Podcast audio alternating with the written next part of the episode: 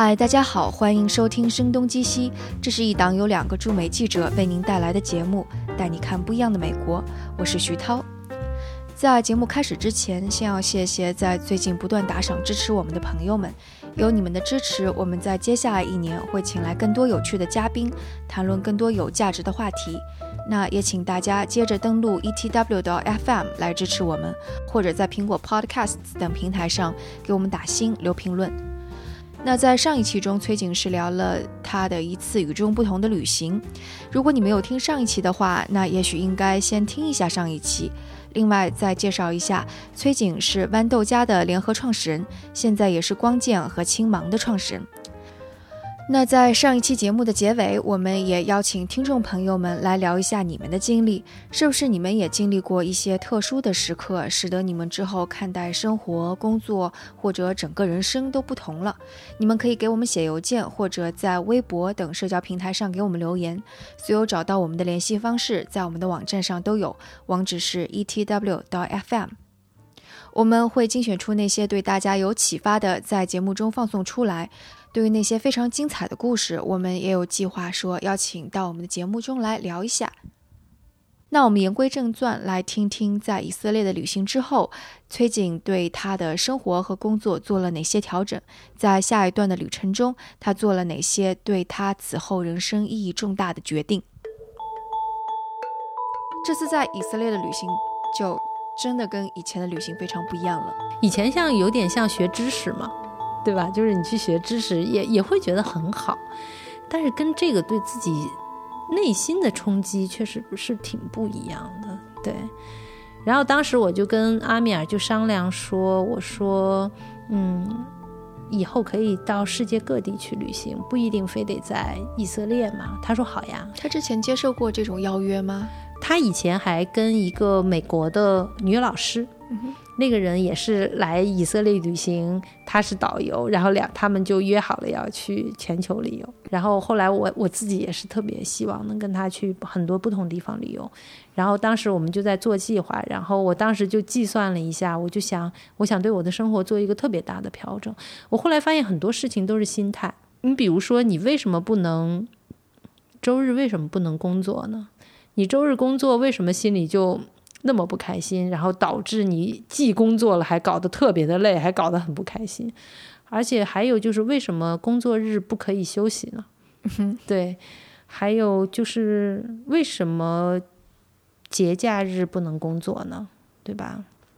后来我就打算把我的日生活，但是因为我生活比较简单啦，我我需要考虑别人的时候少嘛，我一我一直是一个人。所以的话，我就打算把我的每一天就很公平的对待，就是我的周末和我的工作日都是公平的，我的节假日和我的工作日也是公平的。如果能拉出来一个很公平的时间表的话，我每天都有非常稳定的时间工作，那就意味着我在很公平的情况下，我可能能有更大段的时间去旅行。嗯，所以我当时就想，我能不能一个一年旅行四个月？但是因为我确实很幸运吧，就是我的整个的创业的伙伴，真的就是一直全心全意的支持我。然后我回来就跟君玉商量这件事情，君玉就是豌豆荚的另一个创始人，然后我们现在一起做青芒和光剑的事情。我就跟他说我的想法，我为什么这么想，我怎么安排我的工作。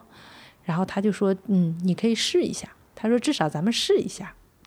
他说：“如果肯定这中间会碰到一些问题，如果碰到问题了，他就说我们可以再讨论嘛。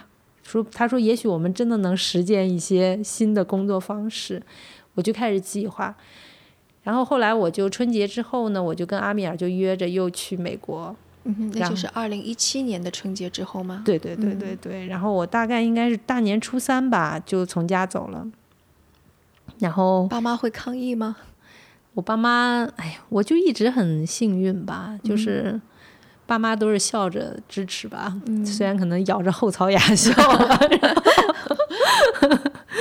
然后我大年初三就从北京飞到丹佛了，我那天是飞去丹佛的那次，然后就跟阿米尔见面，然后我们就一起租了一辆特酷的车，一个福特的一个一个房车，因为大。它在房车里也很特殊。首先，你租个房车就已经保证了你旅行的自由度，因为我们之前决定，我们这次绝不住旅店，就是我们就要生活在自然里。当时这有这么一个决定，后来就说那这样的话需要租一辆房车，然后后来又说那个，嗯，后来就说房车就感觉还是不够自由，因为房车在美国是需要在固定的营地里停的嘛，嗯，后来就说那我们租一个小房车又便宜。然后呢，又可以开很多小路，然后我们就租了一个福特的三五零还是多少，我有点不记得了。但是就是一个很紧凑的一个小的房车。但后来你发现你租了一个特殊的车，也后面也给你造成了一些麻烦，修车就特别的麻烦。然后，但是真的就是这样，我们就走了很多，我们就几乎也不上高速，就是在山里面绕。哦，哇哦。对，然后就。这样玩了几个月呀？我想想，两个多月吧，至少一个半月，反正。OK。嗯，然后就从丹佛出发，然后到了 Yosemite，然后再从 Yosemite，因为那个 Yosemite 就是优胜美地。哦，对对。然后到了优胜美地了以后呢，车就坏了嘛，因为车被冻坏了。我们哦，我们还有一个选择，就是我们专门选了冬天去。为什么专门是冬天？人少。就是因为人少，因为但冬天很多地方都是呃封关关闭了，对对对，就不能进去。对对对，但是你知道，就说当你去了以色列了以后，你发现你你可以，你具备了很强的审美能力了以后，你就不会怕错过什么了。嗯，对，就是因为说白了，你去任何一个地方，你去任何一个地方，你会错过百分之九十九的东西。对，其实是这样，对吧？嗯，重点是你你就别。你把那百分之九十九忘了就行了，所以就是我们那个时候就会对于说我失去了什么，就嗯没有什么感觉，反而就会很关心说我得到了什么。这个这个行程也是他来安排的吗？行程就是大的方向是他的安排，比如说我们第一站会到哪？比如说我们会先去 Moab，再去呃往有优优胜美地那边开。然后再怎么着，这个大的方向是他定的，但是中间每一天我们都会调整。对，就是因为我们并不需要住酒店嘛，除非天气太恶劣了，否则的话，其实我们非常自由。就是我们可以，比如说我们有一天到了纪念碑谷，但是那天刚好纪念碑谷呢，他们那个纪念碑谷是靠近那个犹他的，在犹他境内的一个。对对对。然后到了那儿以后呢，因为那个是印第安人保留地嘛，刚好印第安人跟他们的母部落跟子部落之间在闹矛盾。纪念碑谷，比如说我们会买一个国家公园的通票，你买了通票到哪儿就不需要再买票了。然后呢，我但是纪念碑谷因为是印第安人的保留地，所以那个通票是没用的。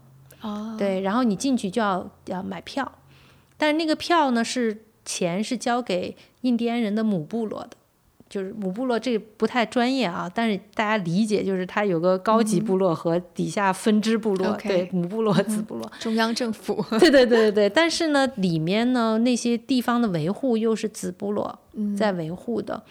后来他们就子部落和母部落之间就是利益没谈拢吧，然后子部落就把大部分的地方就给拿线就拿绳子给围起来了，就不让进，你知道吗？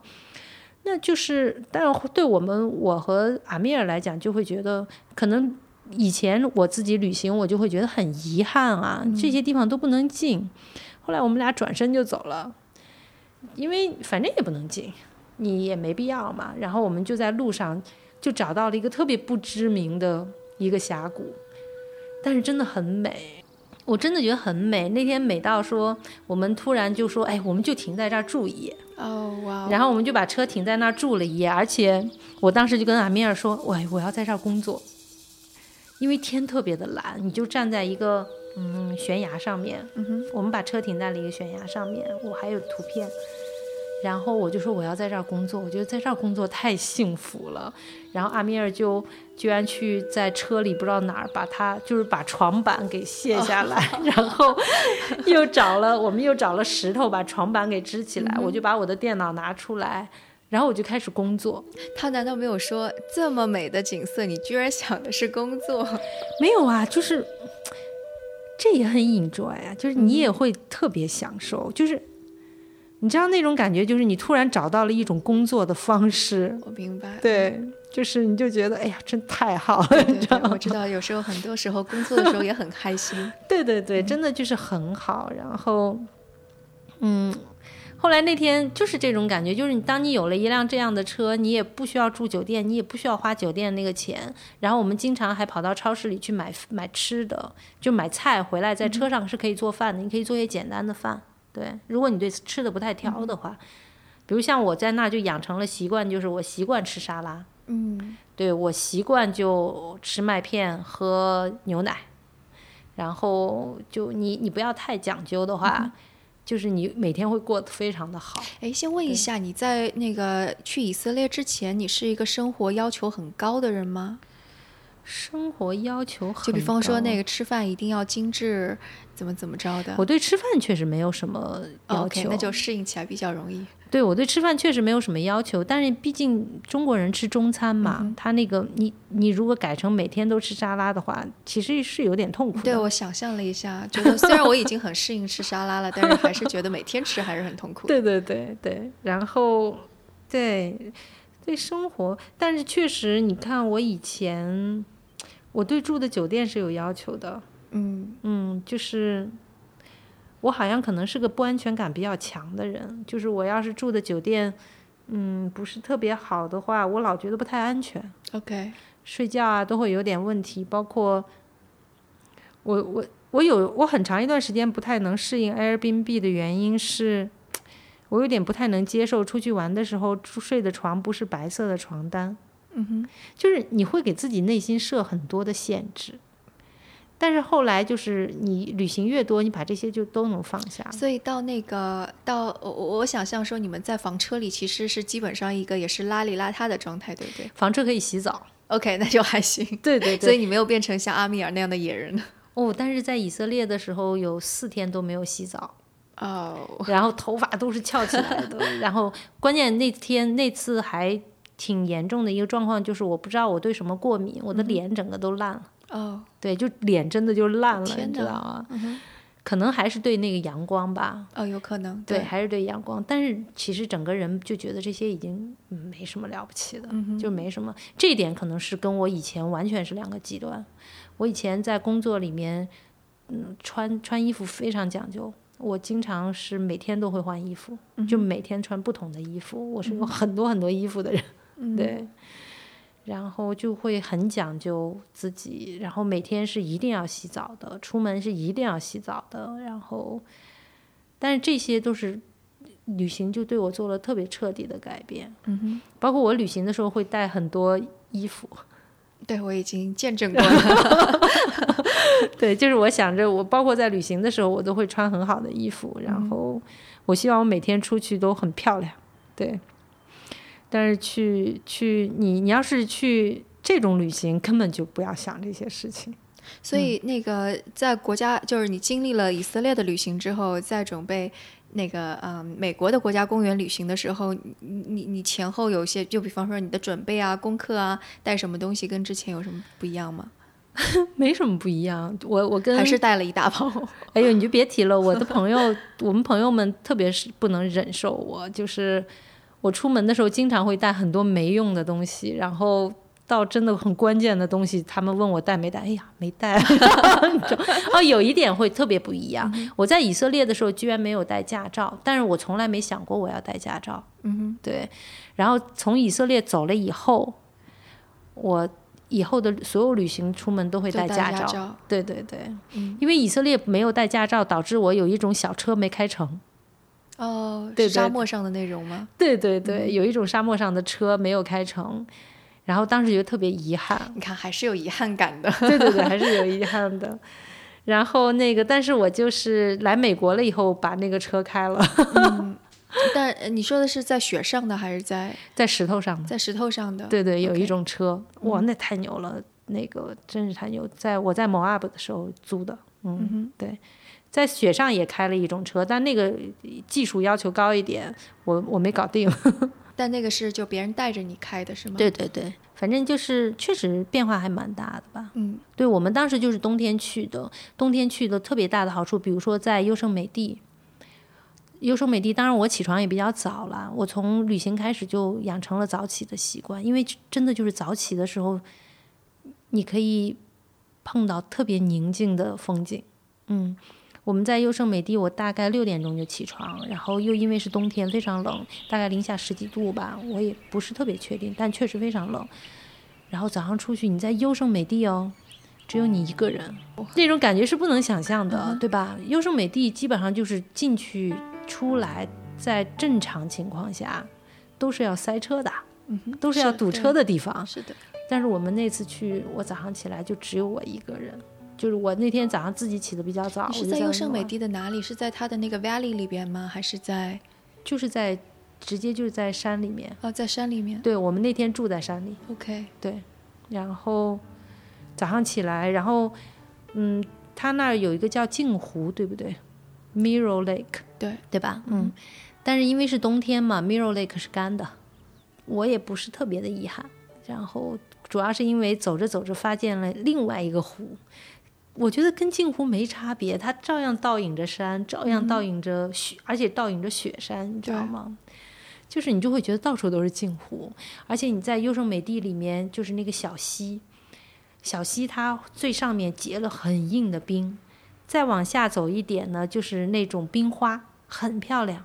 再往下深一点，你就看见水在底下流，哦，然后你凿一个洞出来还有声音，嗯特别特别的漂亮。然后我在优胜美地碰到了一个东西，是我从来没见过的，就是被冻住的瀑布。哦，对，是对那是一景，嗯，对，就是被冻住的瀑布。然后你你开车进山的时候，远远看见一个东西，诶，那个水怎么是静止的？然后你当时就想，诶，是不是像中国一样在那儿摆了个什么雕塑，你知道吗？后来再开近一点，就是一个冻住了的瀑布，巨大、巨大的冻住了的瀑布，就是你自然界的雕塑，主要就是说这些东西是只有冬天能见到的，嗯然后而且真的就是很宁静。但其实冬天进山还挺危险的，对不对？路面主要是开车会有点危险，但是其实冰啊什么的不是最危险的，你开一个四驱的车就还行。要加链条，开四驱车大部分其实已经不需要加，需要加已经不需要加链条了。怕的是有几种路况是很吓人的，一种是雪暴，嗯，对我们是碰到了一次雪暴的，刮风，然后下非常大的雪，然后整个主要它阻挡了视线，嗯，这个是非常危险的。我但这们碰了一次种时候就得停下来，这种就得停，就得停。但其实停下也是很危险的，因为你的车会被埋住。对，就是这种也是有点危险。所以当时你们怎么办的？是在 Yosemite 吗？没有没有，是还没有到优胜美地，嗯是往优胜美地去的时候，你会先爬一个山，要爬到很高处的时候就会出问题，就会碰到。对，你你们当时是从犹他往优胜美地，相当于是在这个过程当中翻那座山的时候。对对对对对，那一次就是当时，因为我是没有什么经验的，但是阿米尔因为他已经旅行了二十多年了，嗯，他他什么地方都去过，他甚至在火山爆发的时候藏在一个藏在一个地方看火山爆发。啊，他和他太太那时候他他们俩。就是他当时跟他太太就觉得自己要死了，然后他们俩，他跟我说，他就抱着他太太两个人坐在一个地方藏起来看火山爆发，但是最后就还算是安然度过吧。对，他就经验很丰富，他当时就跟我说，他说不能停在这儿，我们还是要往前开，要开到一个有人的地方，因为有人的地方，那些人是知道怎么处理。如果万一你的这个车被埋住，然后那天是我们住了一个酒店，就是防止车被埋住。对，然后还有一种情况是比较危险的，是你碰到了泥泞。碰到泥泞的时候是非常危险的，你开车，因为你的整个方向盘，然后方尤尤其是在在山路上路很窄的情况，泥是很可怕的。很多人不了解这种，我们你是说会滑是吗？会打滑，对，它是不能正常前进的。我们那一次，我们有一天是碰到了这个的，那天是把我吓住了，因为我们很不不小心的就开开到了一个泥泞的地方去，然后你就路又很窄，车就会打滑嘛，你就你就控制不好，你会翻到底下去的。也是阿米尔确实经验非常丰富，他就跟我说，最近我们不要开了。我说那怎么办？他说我们等到晚上再开。因为到晚上气温下来，泥就给冻住了，然后你就反而能开了。所以我们那天是等到半夜才开走的。等到半夜？对对对对对。哇！然后才开的，然后就很神奇。那那段时间里干嘛呢？聊天？哦，聊天啊！因为其实温，它是因为气温变高了才变泥泞的嘛。然后旁边就有河有溪水，然后我们就会坐在那儿聊天，然后有时候还会把。那个灶拿到外面去做饭，对，散步。然后有的时候我还会，因为我比较爱看书，所以我就会躺在一个地上，直接躺在那看书。嗯，对，就是你就待着呗。哎呀，等待的时间也听起来非常美好。其实，其实你你如果旅行的时候不是赶路，而就是你看到一个特别好的东西，你就停下。对。或者你碰到了一个困难，你就停下。然后你就享受一下那一段时间，反而会好一些。嗯对我们就是在，我们就是这样子，在路上有很多惊喜的发现。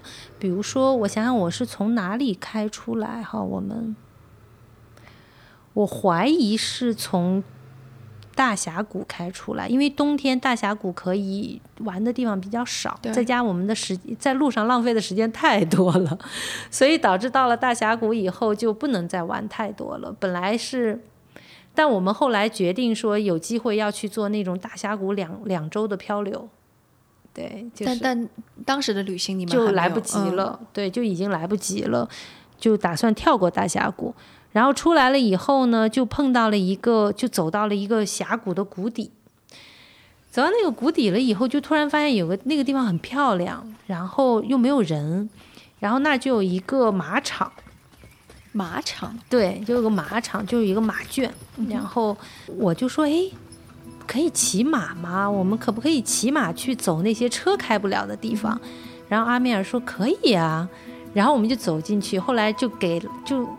就说你知道，就是说在乡村里的人真的是非常非常淳朴的，他们人特别的好。他们就说行啊，他们就带着我们去骑马。然后阿米尔也会骑马，他自己以前还养过马。然后呢，我就开始学骑马，我就觉得骑马真的特别的好，你知道吗？就是你可以在谷底去走特别小的路，你都不觉得那是路，但是马就会走，而且马是认路的，马真的是认路，马知道怎么把你带回来。嗯。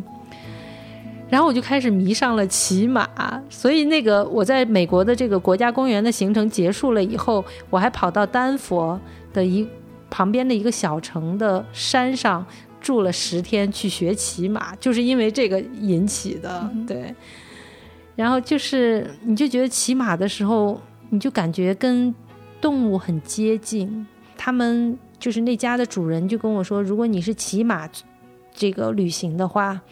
你是可以接近很多动物的，接近很多动物。对，因为很多动物会觉得来了一匹马，而不是来了一个人。只是那个马比较奇怪，上面有个东西。对对对，他就会觉得来了一匹马。比如说，你如果骑着马，你是可以走进鹿群的。哦。对你也可以走进牛群。嗯哼。对，他说这就是骑马的好处，就是马能让你接近很多很多的东西。对，就是。所以那家人家他就是住在大峡谷的谷底吗？我猜那个地方已经不是大峡谷了，肯定我已经走出来了。我已经走出来的一个地方，它是在那个谷的谷底住。嗯，对对，嗯，就是很好很好。对我太羡慕了，因为当时我去大峡谷，还有死亡谷，有 Yosemite，就这一条路上全都是国家公园。我当时非常非常想的就是，我如果能够看到一个好地方，我就在这儿住下来看一整天，第二天接着走，该多好。这种就是你得去选那种小路啊！我还跟我这次还学会了看地图，就是说，就是你怎么能选出小路来哈？就是你在地图上看那种弯弯曲曲的。你说的，你说的是在 Google Map 上的这种地图是吗？对对对对，就是你就去看那种弯弯曲曲的路，嗯哼，这种路才是小路。你看着相对直一点的，绝对都是高速，那你就要避免这个高速。你就要去走那种弯弯曲曲的路，但如果这个路是这样子之字形之字形的，就意味着它是个山路。就是你虽然看起来是个平面，但它就是个山路。就是我这次就学了很多这种东西，你就以后你就知道说，包括我现在在旧金山待这段时间，有时候会出去玩，我就会去看那个地图上面啊那种曲里拐弯的路，我就专门会去走那种路，就会有很多奇怪的发现。对我前一阵是，就是走那种曲里拐弯的路，就是在山里面，因为往往南边走就有很多山嘛，你在山里面发现了一个教堂。然后你就走进去，走进那个教堂，那个教堂那一面就是神父站的那一面，整个一面是立面是玻璃，然后坐在那个椅子上往外看，就是外背靠着山，巨大的树，你就想美国的那种山树，对对，非常漂亮，对，就是你你就会发现你你觉得哎呀生活真挺好的，你想多活几年。所以，所以那个除了说你想，嗯，一年去玩四个月之外，对你其他的工作呀、人生啊，发生一些什么重大变化吗？我在美国的时候，这个旅行做了特别多重要的决定，有很多很小的事儿，但是也有很多很大的事儿，很多事情都跑到脑子里来，你会突然想起来你跟妈妈的关系，嗯哼，就是你会去捕捉自己的情绪。我现在就能很很好的处理我和我的亲人的关系，嗯，然后类似很重要的事情就是我在考虑我的生活。我们我那个时候有一个碰到一个很大的节点，就是豌豆荚就是出售给了阿里嘛。豌豆荚对我来讲一直就是家，就是一直就是家，就是我我每天早上醒来的时候就想到啊。我要见到邢松松了，我要见到周梦婷了，我好高兴呀！我要见到君玉了，在在豌豆荚的那些同事们，对对对对对，就是想到我的这些朋友，我的同事，因为我所有的朋友都在豌豆荚，然后我就觉得，我想起起来之后我就很高兴，我就感觉就像是一个我要去找他们玩儿，就是那种心态去上上班的，然后包括。那个时候，豌豆荚的文化可能也是因为我的这种情感的影响，我把它真的就 build 成了一个家。后来呢，你公司要出售嘛，你出售以后，你一下整个人就乱了，因为就觉得家就没有了，家就没有了。然后再加上那个时候，嗯，也要做很多的分拆，然后好像就是到了一个时间节点，大家也开始各奔东西。然后那个时候你就。整个生活，我本身就没有什么生活，我的生活和我的工作就是完全重合的。然后这个时候，你又发现工作也不是那么回事儿了，然后也没有归属感了，就整个人情绪非常非常的差。你就在考虑自己的生活，然后在考虑自己为什么这么不愉快，就是就觉得特别孤单那时候，然后。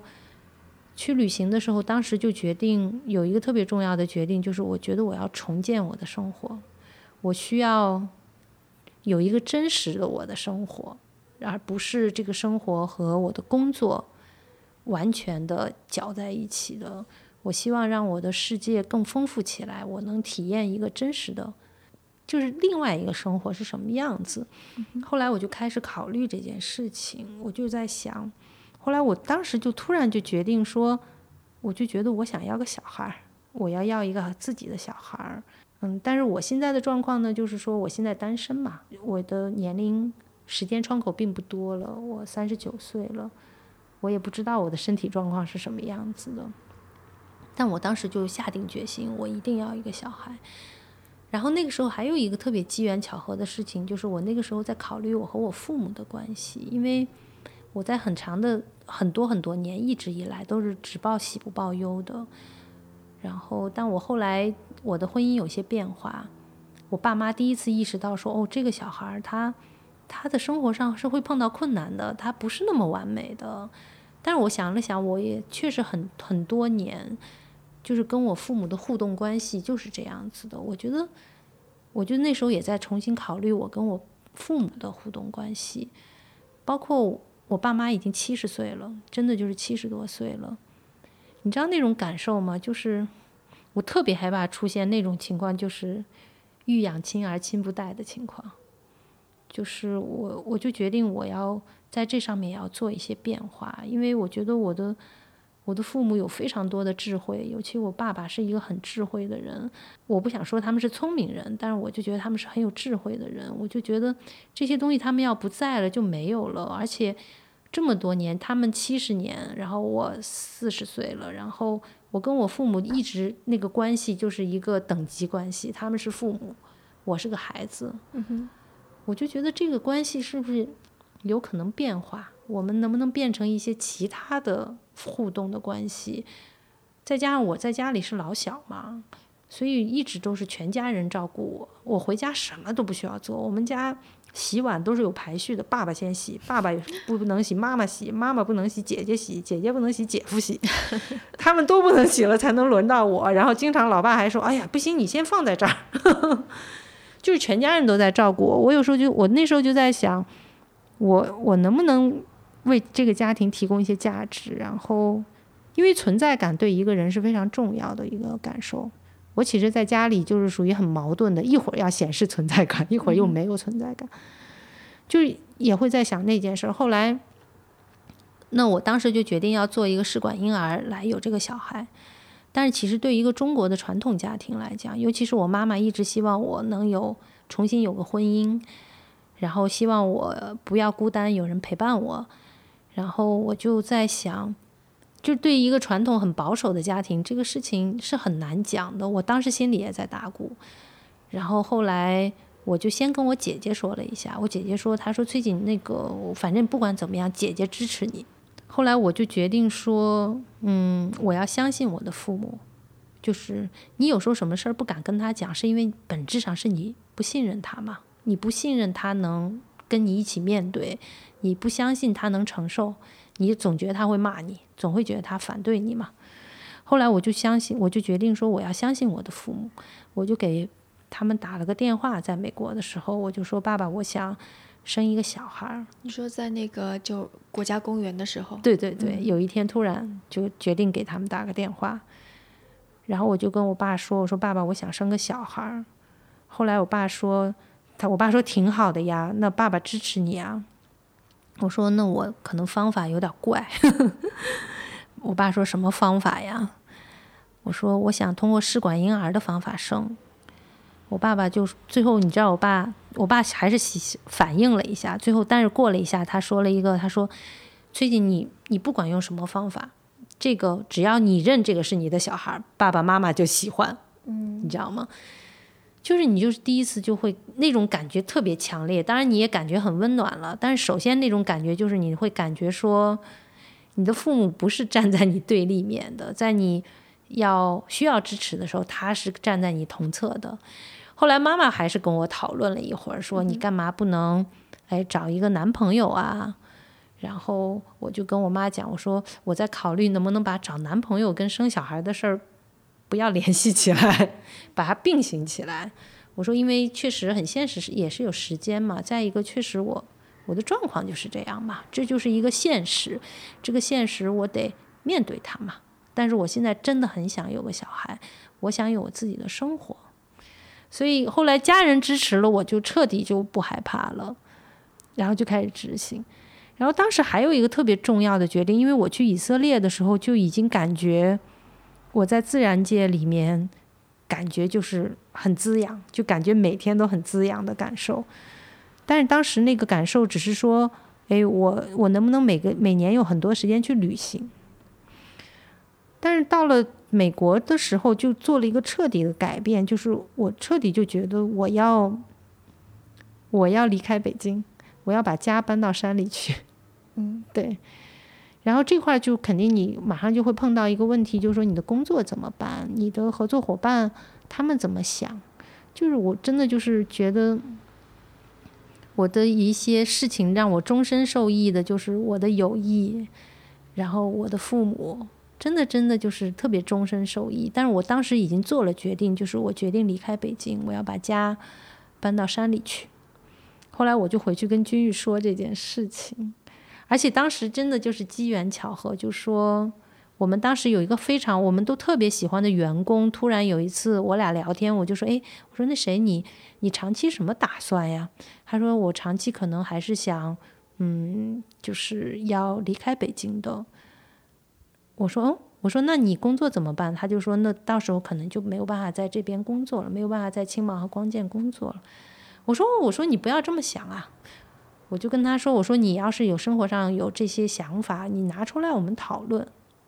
然后刚好又碰到这件事儿，回去了以后，后来我就很认真的跟君玉坐下来在讨论，说我可不可以离开北京，就是因为其实这个决定是很难的，因为我是这家公司的创始人，再加上我跟君玉其实在公司的作用是很互补的，那确实你离开公司或者不在公司工作，会不真的就是还挺难说出口的这件事情。再加上我感觉我对君玉是有承诺的，就是我要跟他一起工作，要一起去奋斗。君玉这一点真的是我特别喜欢，就是他永远不会设定一个说这事儿就就是不行的，他永远的那种状态就是，哎，我们来讨论一下可能性在哪儿。后来我们就开始讨论，然后我又跟他说了那个公司那个员工的事情，君玉就说，哎，那没问题，我们我们就看我们在哪里去设。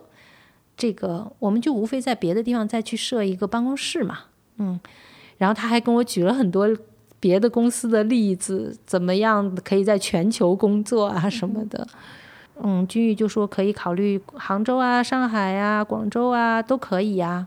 我说我就问他们你们有没有什么倾向性？君玉就说这些没什么倾向性。后来刚好我姐姐在无锡嘛，我当时就觉得。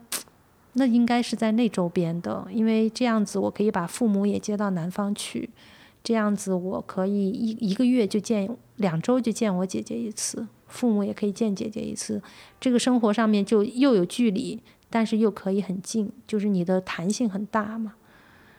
然后从美国回去了以后，我真的就开始去找地方。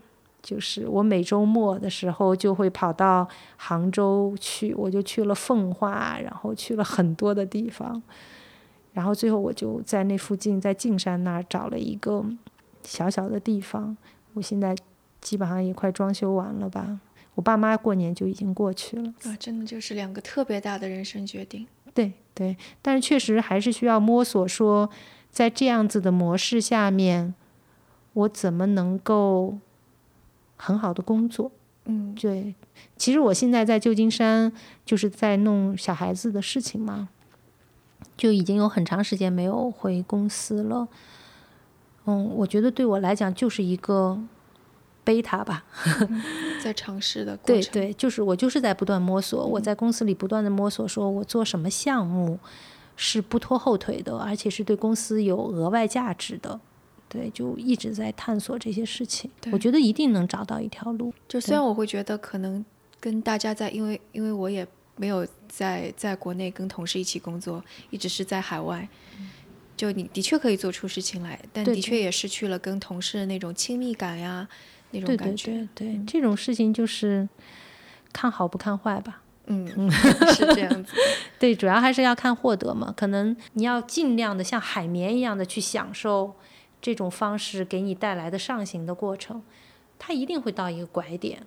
到那个拐点的时候，你在想怎么办嘛，对吧？就是它肯定就是会往下降。那个时候你就需要思考嘛，无非就是你不要降到谷底，然后你怎么能够让它再把它再折回来，就是这样子的。那你接下来跟阿米尔还有什么约定吗？暂时就很难约了嘛，因为 对对，因为现在这也是个问题，有时候突然就会。因为我这人特别随性，有时候突然觉得我不要生这个小崽子了，我觉得他特耽误我玩儿，你知道吗？比如说在旧金山，有时候也会啊犹豫说，哎，我要不要去纽约玩一下？我要不要去西雅图玩一下？总觉得，但后来发现就是说，你不要想那么多，嗯，你就是要充分的享受你在当下你得到的这些东西。那那你有没有开始信宗教呢？嗯，这是个好问题，是个好问题。因为我来了旧金山以后，发现跟我很亲密的一两个人都，他们都开始信宗教了。我感觉可能还是跟我受的教育有些关系。我我在内心深处还是有一点想保持距离的。嗯，我我前一段时间确实是打算研究一下的。本来确实是想找一个教会，因为我那个朋友给我介绍了一些讲经的教会。真的是很想去理解一下的，也没拿出来时间弄。但是我整是，我现在的认识对他的认识还是说，我觉得他只是，他也只是一种让你达到内心平和的路径。嗯哼，我觉得应该会有其他的路径。我自己现在特别努力去 fight 的，去搏斗的，就是要达到内心的平和。其实也在也在努力。可能我看哲学书吧，我看哲学书可能就是会起到一点这方面的作用吧。只不过可能宗教它讲究的就是，它就讲因性称义嘛。所谓因信称义，就是你你首先要无条件的信嘛。嗯，然后你信了以后，才会你不要在你你既然已经信了，你不要在里面做逻辑推理，对吧？我觉得这是宗教的一个很重要的前提。呃，那哲学其实本质上它就是你需要去思考，然后它解决的也是很终极的问题嘛，它讨论的也是终极问题。所以，我感觉宗教可能对我来讲，即便是去看，首先是当成一个学问吧。对我一听说你想要研究的时候，我就知道你可能很长时间内不会相信宗教的。对对，但是你很难说，我觉得这些事情很难讲，你不知道什么机缘巧合，你又会做什么重大的是决相信定。这个很多都是机缘巧合。对。好，那今天我们聊的时间也很长了，那今天的节目就先到这里。谢谢徐涛，呃，我们也要给大家拜个年，祝大家在新的一年里能够有新的经历、新的感悟。大家也可以给我们留言啊、我们所有的联系方式在我们的网站上都有，网址是 etw FM，支持我们的方式网站上也有。那我们下次节目再见。好，谢谢大家。